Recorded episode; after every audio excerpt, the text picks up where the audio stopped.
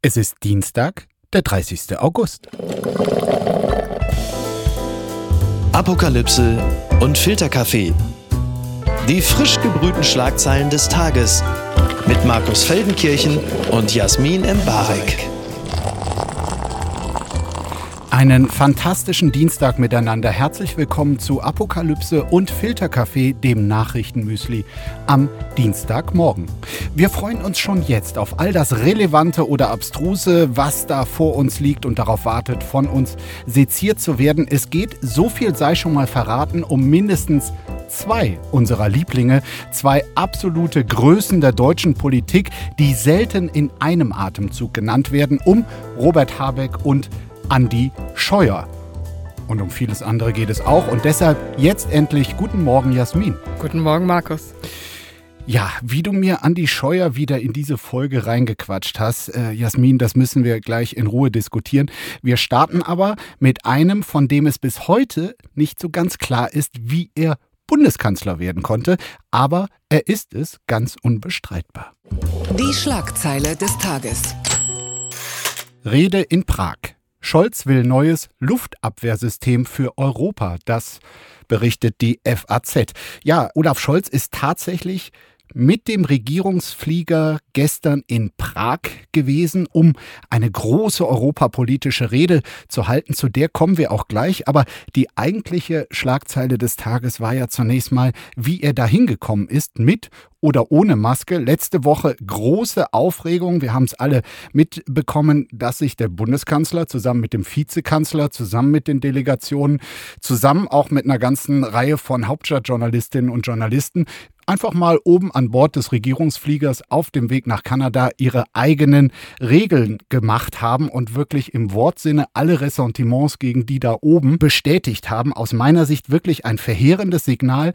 Die Maske bleibt nun mal ein entscheidender Bestandteil der Corona-Bekämpfung. Alle anderen Deutschen müssen sie, wenn sie denn fliegen, tragen die Maske an Bord äh, von allen innerdeutschen Flügen, aber alle Flüge, die auch von Deutschland weggehen. Und die Herrschaften machen sich die Welt, wie sie ihnen gefällt.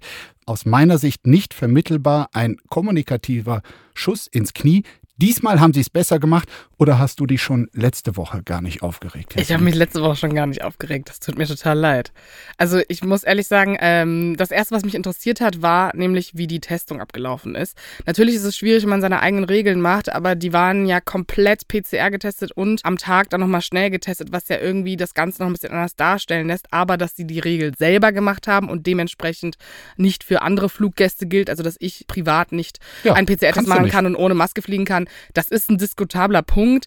Ich fand es jetzt aber auch mit Blick darauf, also Vielleicht bin ich auch zu obrigkeitshörig in der Stelle, aber ich fand das, ich dachte, oh mein Gott, der Bundeskanzler ist ohne Maske geflogen. Du sagst, wenn der Bundeskanzler beschließt, äh, wir brauchen das hier nicht, ich bin ja an Bord, dann äh, ist das in Ordnung? Jein, also ich finde es verantwortungsbewusst, dass man die kompletten Menschen PCR testet am Tag vorher. Das ist ja ein Signal, dass es durchaus verantwortungsbewusst abgelaufen ist, aber ein schlechtes Signal ist, weil man natürlich der Bevölkerung damit signalisiert, wir können es das erstens leisten, ist ja eine Frage des Preises, PCR-Tests zu machen und zweitens, weil wir einfach keinen Bock haben, Maske zu tragen. Machen wir das jetzt mal so und für euch gilt es nicht. Ja, I get it. Es wäre jetzt von meiner Seite auch ungerecht, nur auf die Politiker da oben an Bord zu schimpfen. Es waren ja, wie gesagt, auch viele Journalistinnen und Journalisten an Bord, die ja sonst wirklich sehr kluge, kenntnisreiche Analysen über die sogenannte Macht der Bilder verfassen können. Und all die haben aber in dem Falle irgendwie doch nicht mitbekommen, dass sie bei ihrem fröhlichen Klassenausflug da nach Kanada äh, selbst Bilder provozieren, die zumindest irritieren. Und da äh, will ich mal hervorheben, mein Kollege Christoph Hickmann, der letzte Woche mit dabei war, der hat das in einer Spiegel-Morgenlage ganz schön reflektiert, indem er schrieb, also dieses, das hätte dem oder dem Politiker nicht passieren dürfen, das muss man doch auf dem Schirm haben, welche Botschaft damit sendet.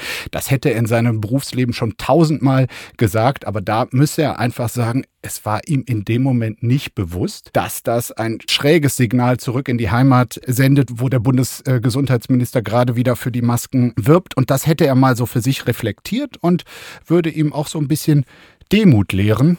Da hat er unserem Bundeskanzler schon mal ein bisschen was voraus. Naja, dass irgendwie ähm, im Regierungsflieger mitfliegen auch für Hauptstadtjournalisten immer wieder ein Erlebnis ist und man vielleicht dann auch verdrängt, äh, was es sonst für Regeln gibt fürs normale Volk. Das äh, finde ich auch irgendwie da naheliegend, um ehrlich zu sein. Also erstens wusste ich gar nicht, gerade weil ich fliege auch nicht so oft, was jetzt gerade für Regeln gelten. Und zweitens, ähm, ich habe dann nur die ganzen Fotos von den Kollegen gesehen. Man postet ja immer so äh, fancy Selfies Das ist aus auch ein diesen bisschen Regierungs... unangenehm, ne? Ja, total. Und Ja. ähm, also ich bin auch wirklich äh, die Königin der sozialen Medien, was so Selbstdarstellung betrifft. I know. Aber also dieses Bild im Regierungsflieger und dann hinten sieht man irgendwie den kleinen Wuschelkopf von Habeck, finde ich auch sehr schwierig. Und ich glaube, dass dieser Effekt dazu geführt hat, dass man natürlich auch die Maske vergessen hat, weil es ist so aufregend, im Regierungsflieger zu sitzen. Wir halten fest, von dir wäre dieser Skandal nicht aufs Never ausgegangen, hättest du an Bord gesessen und kommen jetzt tatsächlich zum Prag-Besuch, der äh, mit ordentlicher maskenkonformer Anreise stattgefunden hat. Dort in Prag äh, sagte Scholz in einer Rede an der Prager Karls-Universität, dass er gemeinsam mit europäischen Nachbarn ein neues Luftverteidigungssystem aufbauen wolle. Ein solches System wäre, so Scholz, ein Sicherheitsgewinn für ganz Europa. Erstmal dazu, wie gefiele dir das, so ein europäisches Luftabwehrsystem? Äh, ich muss ehrlich sagen, dass diese Forderung ähm, so ein bisschen out of nowhere, sorry für das erneute Englisch, das äh, hassen die Hörer, aber ich kann es nicht anders beschreiben. Aber du sprichst heute viel langsamer als sonst. ich Äh, Ja, ich bin ja sehr bemüht, dass die Leute mich mögen. Stichwort. Selbstdarstellung. Ne? Ich ähm, war sehr überrascht, dass das Thema jetzt so präsentiert wurde, so als das große Ding. Stichwort Zeitenwende. Ich habe sowas gar nicht auf dem Schirm und musste dann auch erstmal gucken, okay, was bedeutet das eigentlich? Und per se mit dem Blick auf den europäischen Solidaritätsgedanken und Europa als, als Art Nation durchaus zu begrüßen, wenn man das selbst begrüßt, dass Europa miteinander handelt und diese Staatsgrenzen nicht so viel Rolle spielen in Zukunft. Ist ein interessanter, positiver Vorschlag. Ja, es war also viel europäisch Gemeinschaftsstiftendes in dieser Rede von Scholz drin. Es, wurde als Grundsatzrede für Europa angekündigt und es war, wenn man so will, Scholz erster Versuch in einem Genre, das ja Frankreichs Präsident Emmanuel Macron wirklich wie kein zweiter beherrscht. Er hält ja quasi jede zweite Nacht im Schlaf eine europapolitische Grundsatzrede. So gut kann er das. Bei deutschen Kanzlerinnen und Kanzlern war diese Gabe zumindest höchst verkümmert bisher. Deshalb würde ich sagen, dass gestern in Prag war mal wohlwollend gesagt sowas wie ein vielversprechendes Trainingslager in Sachen Europarede. Ich habe die Rede mir angeschaut und hatte dann aber in meinem Kopf daneben Emmanuel Macron stehen. Und es inhaltlich war das eigentlich eine gute Rede, aber Scholz hat ja eine sehr bestimmte Art, Dinge vorzutragen. Und da musste ich wirklich zwischendurch diesen Vergleich einfach unterdrücken, weil hätte Emmanuel Macron diese Rede gehalten, würde ich wahrscheinlich, das ist ja der erste Effekt dann, würde ich denken, oh mein Gott, was für eine Rede, was für ein monumentaler Moment. Und das passiert ja bei Scholz dann nicht. Deswegen diese Ankündigung, das Gewicht dieser Rede und auch an diesem Ort ist für mich, ich musste mir das immer wieder ins Gedächtnis rufen, während ich mir das angeschaut habe. Du meinst, Scholz würde selbst weltbewegende Dinge so rüberbringen, als ginge es um die Bestandteile des Abendbrots. Ich befürchte. Er hat dort ganz klar gesagt, was äh, Russlands Krieg quasi uns Europäerinnen und Europäern lehrt und auch damit die deutsche Regierung einiges lehrt, äh, nämlich, dass man das mit dem europäischen Zusammenhalt ernster nehmen muss als in der Vergangenheit, dass man zusammenhalten muss, dass man sich nicht so auseinanderdividieren lassen sollte, wie es zum Beispiel in der Energie- oder in der Flüchtlingsfrage gekommen ist. Und dann hat er einen Punkt gesagt, den ich tatsächlich für das fast Entscheidende halte, das Ende der Einstimmigkeit in Europa, wie in den gewichtigen Politfeldern äh, Beschlüsse fallen. Ein funktionierendes, auch demokratisch funktionierendes Europa kann es zumindest so nicht geben, wenn jeder Autokrat die Macht hat, ein Großprojekt zu verhindern. Also Grüße an Viktor Orban an dieser Stelle. Das jüngste Wunder des Robert Habeck. Habeck sagt Änderung der Gasumlage zu. FDP will sofortige Korrektur. Das berichtet die Taz. Wir werden dieses Problem lösen, sagt der unter Druck geratene Wirtschaftsminister zur Umlage. Die FDP will bereits am Dienstag Lösungen sehen. Mit der Korrektur soll verhindert werden, dass von dieser Abgabe der Privathaushalte und Industrie auch Unternehmen profitieren, die das wirtschaftlich nicht benötigen. Der FDP-Fraktionschef Christian Dürr forderte am Montag, die handwerklichen Fehler sollten bis zur Kabinettsklausur am Dienstag und Mittwoch beseitigt werden. Zitat, wir müssen aufpassen, dass staatliche Eingriffe die Energiekrise nicht verschlimmbessern. Verschlimmbessern ist in diesem Falle wirklich ein sehr, sehr passendes Wort, wie ich finde, denn ähm, die Hoffnung, dass Robert Habeck mit diesem Projekt eigentlich einen etwas entlastenden Effekt äh, in dieser Krise erzielt, ist ja in dem Moment nicht der Fall. Es bröckelt, dein Liebling Robert Habeck äh, und sein Image, es bröckelt. Glaubst du, dass dieses, ähm, glaubst du, dass es ein Verschlimmbessern wird zum Dienstag oder dass es durchaus einfach einer sehr einfachen Korrektur bedarf?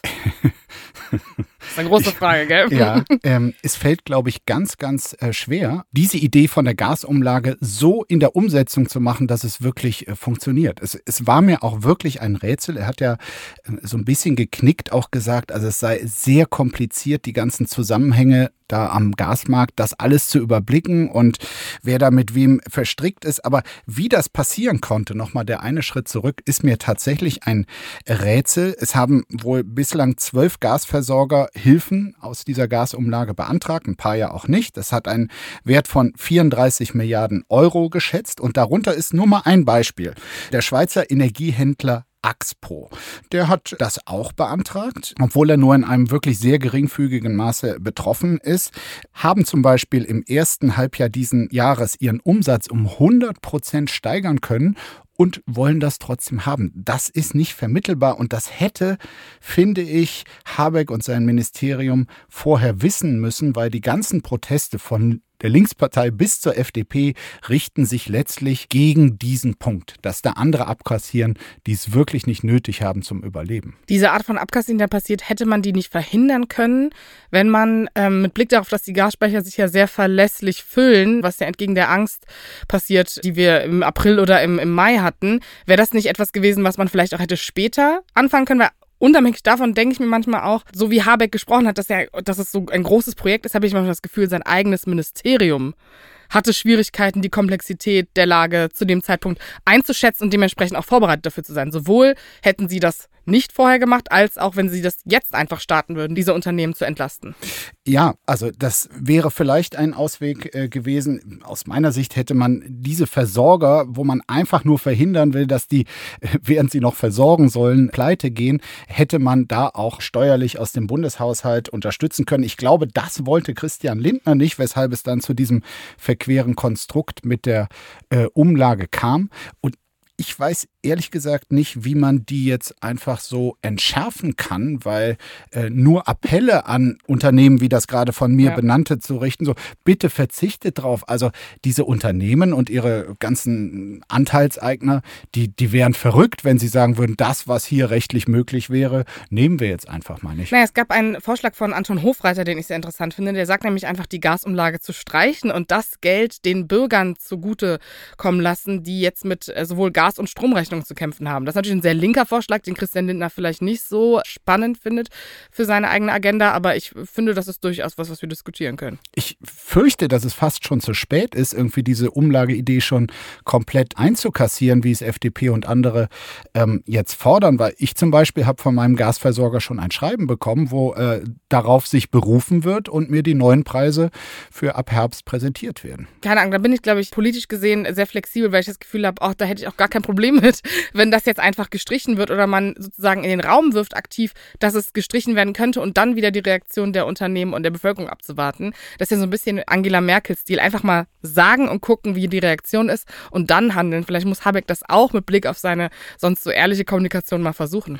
Die ehrliche Kommunikation haben wir hier auch schon gebührend gewürdigt. äh, da ist jetzt auch nichts zurückzunehmen, aber trotzdem, dass ihm das bei der Gasumlage so vieles nicht bedacht plus dieses Mantra, was wir von ihm und den Grünen die letzten Monate immer gehört haben, von wegen, wir haben kein Stromproblem, sondern ein Gasproblem, ja. wo jetzt alle Prognosen für einen exorbitant steigenden Strompreis da liegen. Das ist natürlich auch eine Fehleinschätzung der Lage. Da muss ich Habeck lustigerweise in Schutz nehmen, weil ich finde ja mit, Blick, lustig, äh, mit Blick auf diese Krise die Vereinbarkeit von Wenn-Dann-Szenarien und der eigenen äh, Erwartungshaltung, wie man Politik machen möchte, die Habeck ja sonst sonst auch immer kommuniziert.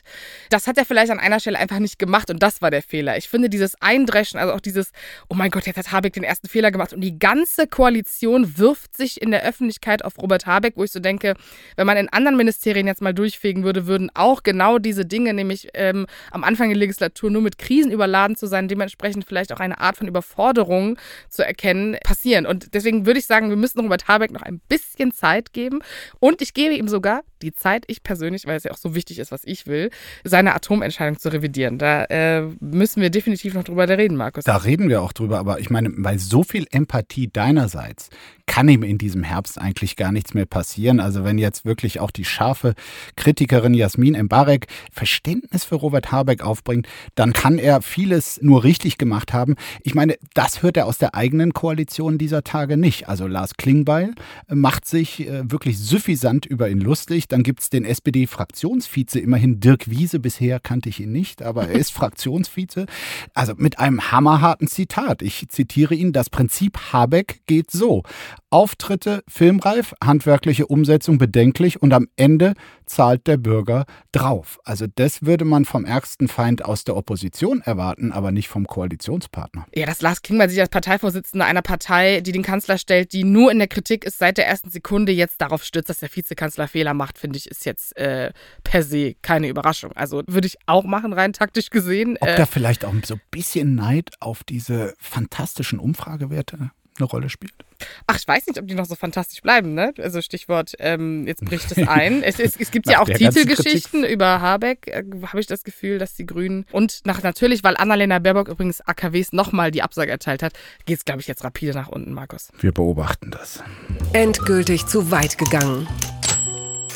Diese Woche soll ein Team der Internationalen Atomenergieagentur das ukrainische Atomkraftwerk Saporizhia inspizieren. Der Tag ist gekommen, die Unterstützungs- und Hilfsmission ist jetzt auf ihrem Weg. Die Reise ist seit Monaten im Gespräch, scheiterte aber bislang an fehlenden Sicherheitsgarantien. Und nochmal zur Erinnerung, das Atomkraftwerk ist das größte Europas. Es ist seit März von russischen Truppen besetzt und wenn man da diese Bilder sieht, es sind wirklich wirklich absurde Bilder. Du siehst dann, äh, morgens kommen die äh, Arbeiter und die, die Fachleute, die ukrainischen dort zur Arbeit, äh, werden erstmal gecheckt von den russischen Soldaten und sollen dann dieses größte Atomkraftwerk weiter betreiben. Also unsicherer kann man sich das Ganze gar nicht vorstellen. Und nun dieses Team, man kann nur hoffen, dass die dort vor Ort ein bisschen für Ordnung sorgen. Du weißt ja, dass ich ja fernab von äh, meiner Liebe für Atom durchaus kritisch sehen kann, was äh, in Kriegssituationen Situation das zu bedeuten hat. Dementsprechend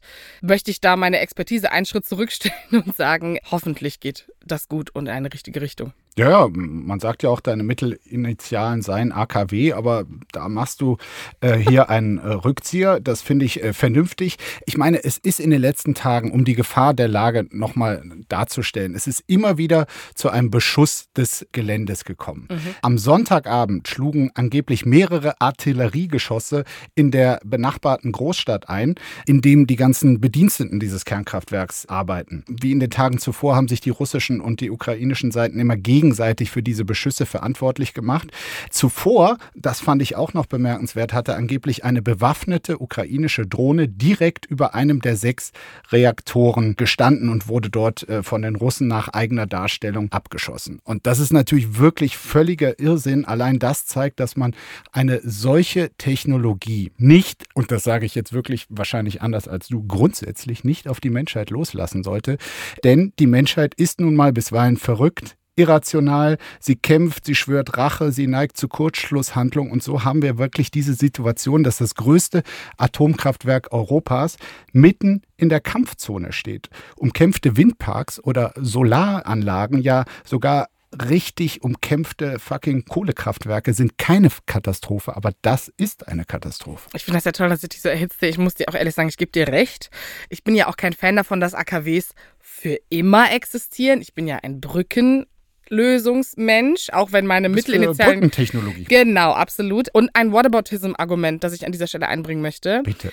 Ähm, Atomwaffen sind ja auch ein Problem. Ich glaube, dass es sozusagen sich anbietet, AKWs zu beschießen in Kriegssituationen, weil der Mensch von Grund auf böse ist. Ja.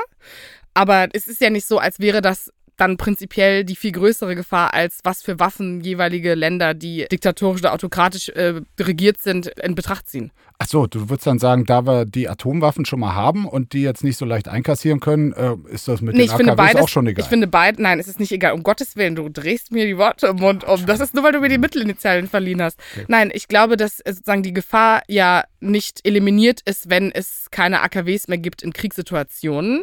Ist natürlich trotzdem gefährlich, ist aber auch die Frage nach Atomwaffen vielleicht die noch viel dringendere äh, ist mit Blick auf Kriegssituationen. Aber das, was wir jetzt besprochen haben, bringt uns dann auch gleich schon zu dem hier.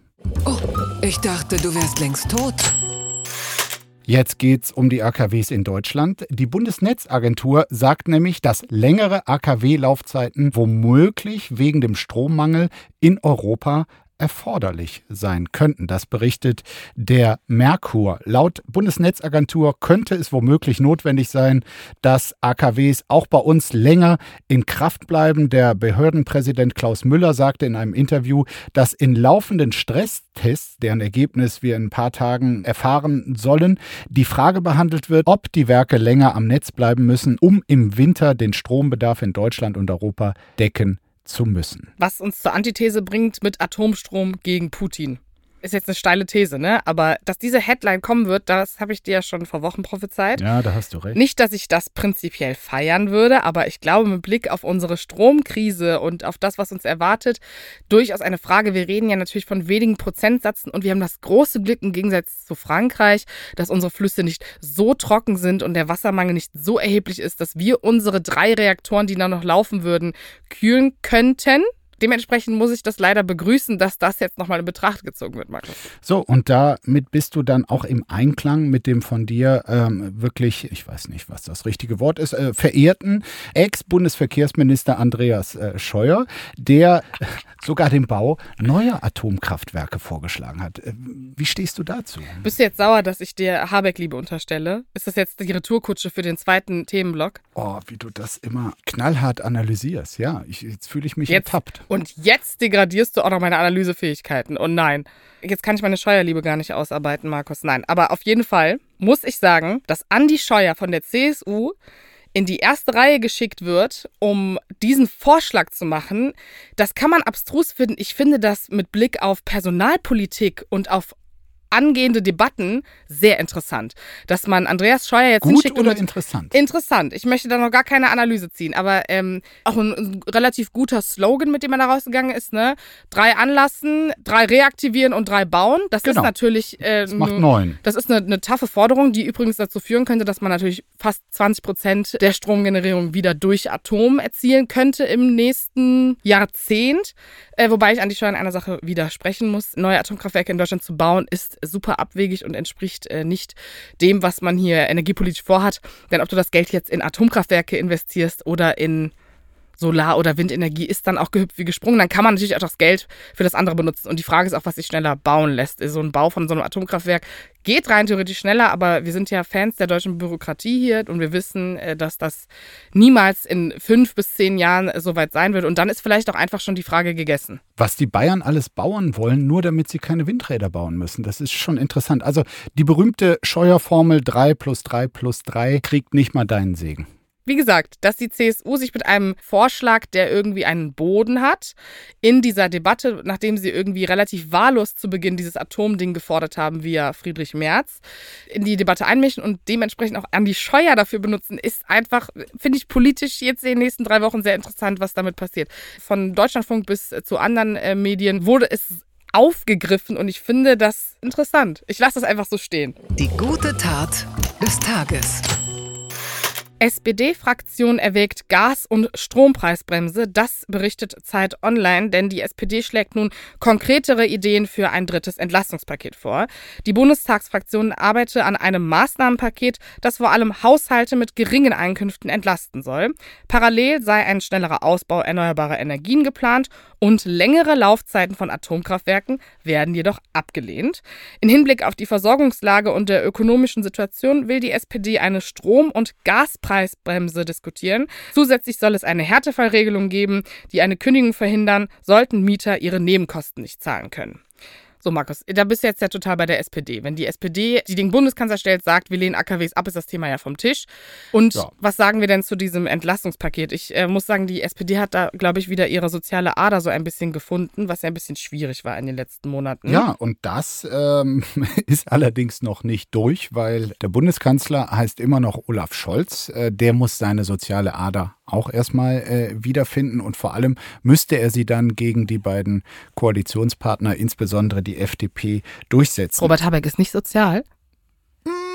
Also, ich sag mal, wenn er wirklich nur an die soziale Komponente gedacht hätte, wäre er, glaube ich, auch nicht auf diese Gasumlage gekommen, weil das doch sehr viele Leute, die diese Zusatzkosten wirklich finanziell stresst, auch unter Stress gesetzt hat. Aber Habeck beiseite, ich finde es richtig, vor allem diesen Fokus des, also über jede einzelne Maßnahme kann man reden, aber den Grundfokus, dass äh, es zur Entlastung wirklich der, der Schwachen bis hin zum mittleren Einkommen äh, kommt und nicht so ein Blödsinn wie die Mehrwertsteuersenkung auf Gas, die erst letzte Woche verkündet wurde, äh, wo wirklich jeder, der selbst seinen 300 Quadratmeter Pool im Garten hat, eine Entlastung erfährt. Also das ist zumindest der richtige Fokus, auch diese Strom- und Gaspreisbremse, dass es zumindest für ein gewisses Klientel die Garantie gibt.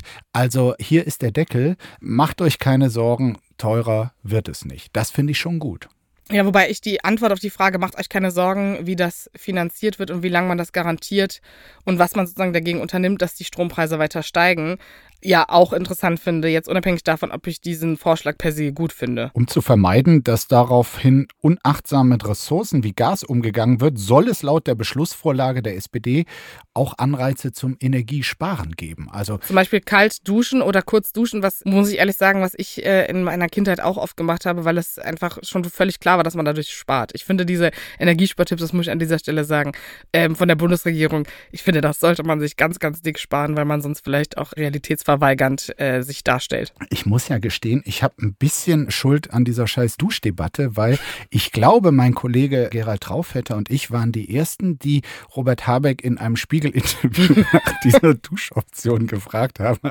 Damals fanden wir es originell. Äh, mittlerweile geht mir die Debatte ehrlich gesagt auch sehr auf den Keks. Aber ob sich die SPD mit ihren ganzen tollen Vorschlägen da durchsetzen kann, das wird heute in Meseberg, einem Barockschloss im Norden von Brandenburg, zwei Tage lang quasi miteinander ausgefochten, weil dort ähm, das Bundeskabinett zur Klausurtagung zusammenkommt. Und ähm, da bin ich tatsächlich gespannt. Also am Ende werden sie dort mit einem Entlastungspaket rauskommen müssen. Alle haben irgendwie anders gelagerte Vorstellungen und welche es am Ende sind, ist tatsächlich eine spannende Frage. Wobei ich würde zwei Dinge schon ausschließen. Ich finde es super interessant, dass die SPD nochmal mit dem Übergewinnsteuerthema für äh, Energiekonzerne reingeht, weil das mit Christian Lindner ja nicht passieren wird. Also ich finde, das ist realpolitisch verblendet, sollte man das, das Gefühl haben, dass das am Ende rauskommt. Und deshalb sollte man es gar nicht thematisieren. Nee, nee, überhaupt nicht. Wie gesagt, ich hoffe, äh, dass das eine Option ist, die wirklich aufrichtig diskutiert wird. Ähm, aber auch mit Blick darauf, wie die hitzige Stimmung der Koalition gerade ist, habe ich nicht das Gefühl, dass dieses Zugeständnis so realistisch und greifbar ist. Manchmal geschehen aber auch überraschende Sachen.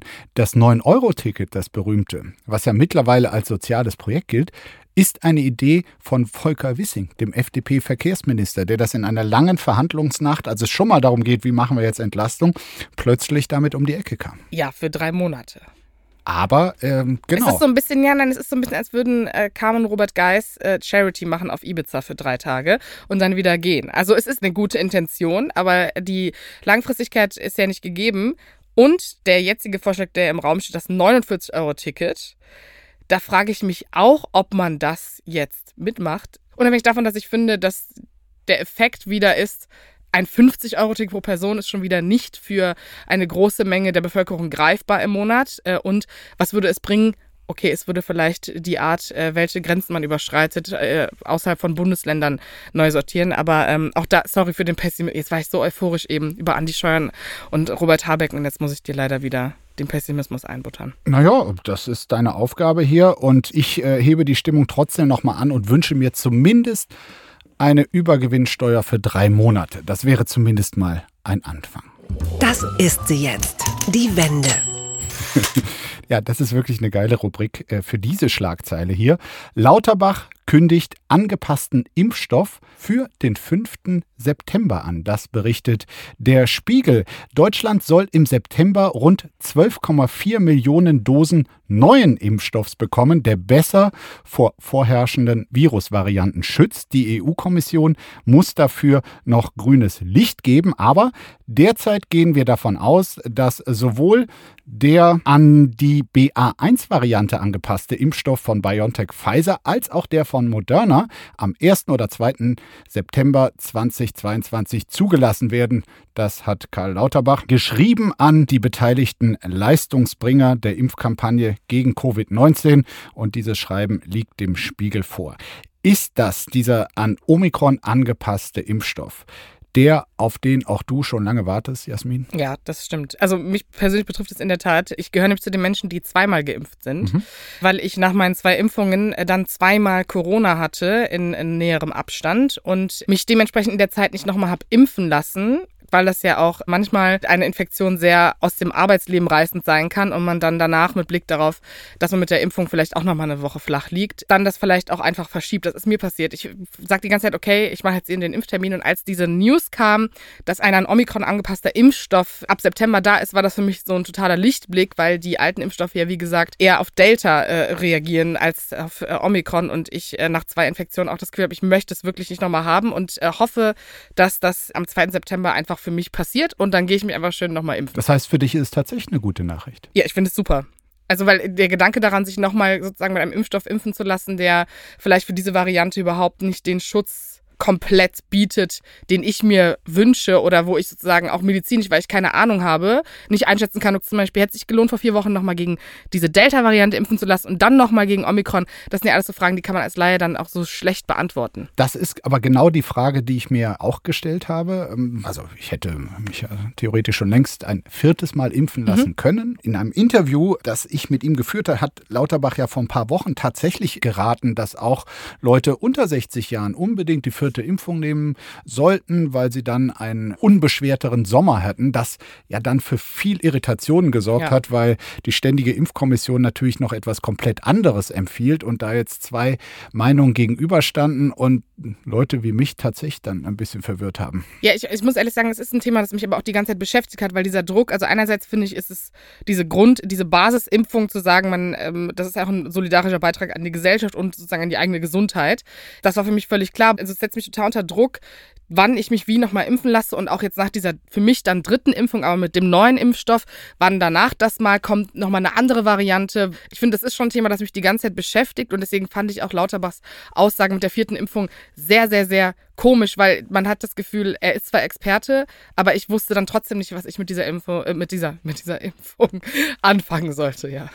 Nach den vorliegenden Studiendaten wirken die Impfstoffe deutlich besser, also die neuen, die jetzt da kommen, gegen die derzeit vorherrschende BA5-Variante als der Impfstoff der ersten Generation, heißt es in besagtem Schreiben. Insbesondere für Hochrisikogruppen können sie ein entscheidender Faktor sein, denn wir sollten nicht vergessen, dass täglich nach wie vor rund 100 Personen im Zusammenhang mit Covid-19 versterben.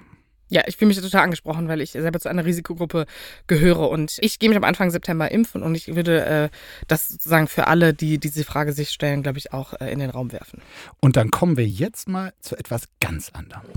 Unterm Radar. Robbie Williams in München. Und die würden es nicht einmal sehen. Das titelt die Süddeutsche Zeitung. Nach dem verheerenden Helene Fischer-Konzert-Fail folgt nun der nächste Konzertshitstorm.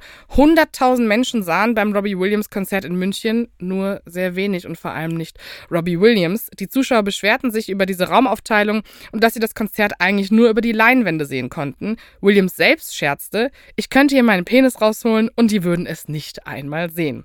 Hinter den Kulissen legte sich Veranstalter Klaus Lloyd Geb, der schon das Helene Fischer Konzert verantwortet hatte, mit Journalisten an. Er entzog ihnen nach negativer Berichterstattung die Pressekarten für das Robbie Williams Konzert und nannte sie auf Twitter Neider. Da weiß ich gar nicht, wo oh ich anfangen Gott. soll. Äh, fangen wir mal bei dem letzten an. Also ja. es gab tatsächlich kritische Berichterstattung über das Helene Fischer Konzert, das wir hier letzte Woche auch schon ausführlich seziert hatten. Völlig berechtigte negative Berichterstattung, weil da ging es drunter und drüber und es war einfach schlechte Organisation Organisation und dann quasi den Medien, die im Vorfeld irgendwie jetzt dieses äh, Robbie Williams Konzerts auch mal negative Anklänge machen, dann die Pressekarte zu oder den Zugang, um drüber zu berichten, zu entziehen, das ist so richtig klein, also so richtig klein gedacht. Ja, und es macht das Ganze einfach nur noch peinlicher. Also äh, ich muss dir ehrlich sagen, ich war ja letzte Woche nicht da, aber wie ich das ja damals mitbekommen habe, damals, also letzte Woche über das Helene Fischer Konzert. Warst du beim Helene Fischer Konzert? Nee, ich war auf TikTok auf dem Helene Fischer Konzert. Ah, ich habe gut. Nur Rentner gesehen auf TikTok, die sich darüber beschweren, dass es kein Stück Fleisch mehr gab in der VIP-Lounge. Das weil es- Schweinefleisch wurde ja, knapp, ja. Weil es so schlecht geplant war und äh, Rentner in Regencapes, die äh, wütend halt über, das über das Gelände gerannt sind. Und ich hatte, es, ich hatte wirklich aufrichtig Mitleid. Und jetzt als Mensch, der mit einer Mutter aufgewachsen ist, die absolut Robbie Williams vergöttert und wahrscheinlich ihre Niere verkaufen würde für so ein Konzert, zu wissen, dass auch da das Leuten passiert ist, das tut mir einfach weh. Erst fehlte das Schweinefleisch und dann die Sicht auf Robbie Williams Penis. Also da ist auf jeden Fall noch Luft nach oben. Der Trick der Woche. Haha, Ex-Freundin versteigert alte Fotos von Elon Musk.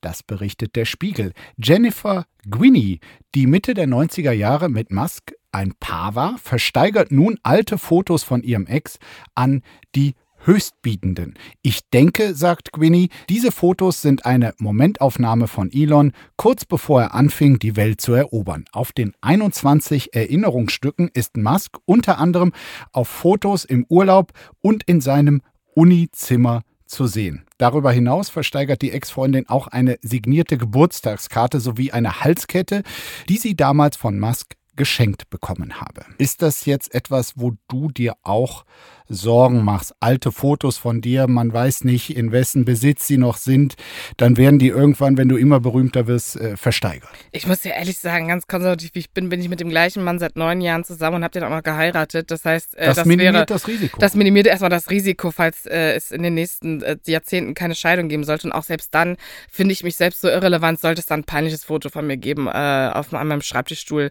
mit, keine Ahnung, Pringles im Haar, dann ist das so. Ich muss aber äh, ganz kurz intervenieren, Markus. Mit Blick auf diese News wollte ich ja unbedingt von dir Fotos aus deiner Jugend haben. ja, ja, die habe ich dann mitgebracht. Die hast du mitgebracht ins und äh, die finde ich, also sorry, aber wer braucht Elon Musk, wenn man Markus Feldenkirchen in seinem Austausch in den USA sehen kann oder als frisch gebackener 1 Live-Reporter mit Friese und Lederjacke? Das ist wirklich, also das ähm, muss ich auch leider in meine Instagram-Story posten, das weißt Ach du, du ne? Schande. Äh, Hat dir noch besser gefallen, ja, als die Ja, Musk-Fotos? Auf jeden Fall. Und ich finde auch, für die brauchst du dich gar nicht schämen. Ist doch geil, wenn man dann mit diesen Bildern, wenn da noch jemand mit Geld macht, das ist einfach die Bestätigung dafür, dass man in seiner Jugend alles richtig gemacht hat. Gut, leider ist mein Konto nicht ganz so dick wie das von ihm und äh, der Bekanntheitsgrad auch. Deshalb wüsste ich nicht, wer dafür Geld äh, bezahlt.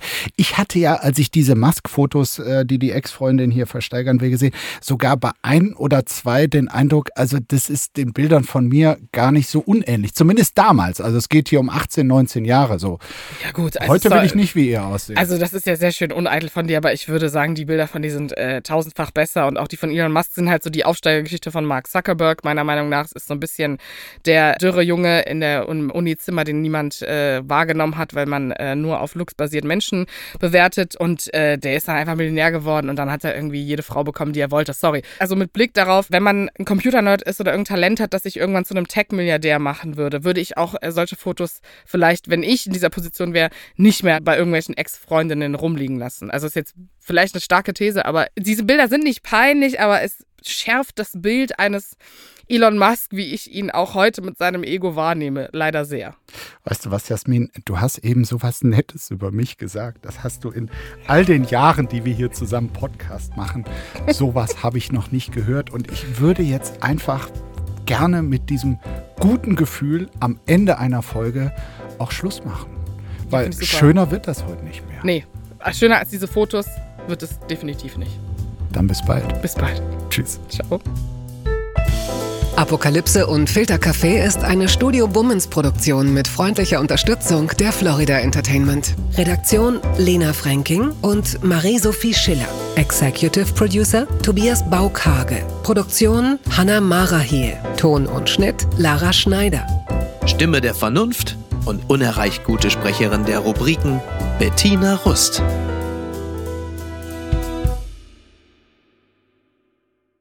Die Studio Bummens Podcast-Empfehlung. Hallo, ich bin Jan Müller. Olli Schulz und Jan Delay sind zwei der großen Namen, mit denen ich in den letzten Wochen über ihr musikalisches Gesamtwerk gesprochen habe. Und das, wie immer, sehr ausführlich. Denn bei meinem Podcast Reflektor geht es nicht nur um Musik, sondern auch um die Geschichten hinter der Musik. Ich selbst spiele bei Tokotronic. Ich weiß, was es bedeutet, Musik zu machen, in einer Band zu spielen, Alben aufzunehmen und auf Tour zu sein. Ich kenne alle Facetten, die sich mit diesem Beruf verbinden. Euphorie und Drama. Und genau darüber spreche ich mit meinen Gästen bei Reflektor. Was verbindet uns? Was unterscheidet uns? Reflektor gibt euch einen Blick hinter die Kulissen der Musikwelt, den ihr sonst so nirgendwo bekommt. Die Liste der Menschen, mit denen ich bereits sprach, ist lang. Deichkind, Campino, Jens Rachut, Doro Pesch, Judith Holofernes, Casper, Igor Levitt, Haftbefehl, Esther Bejarano, Charlie Hübner und viele, viele mehr. Music is a healing force of the universe. Reflektor, der Musikpodcast. Jeden Freitag. Ich freue mich drauf und ich freue mich auf euch. Wir hören uns. Euer Jan Müller.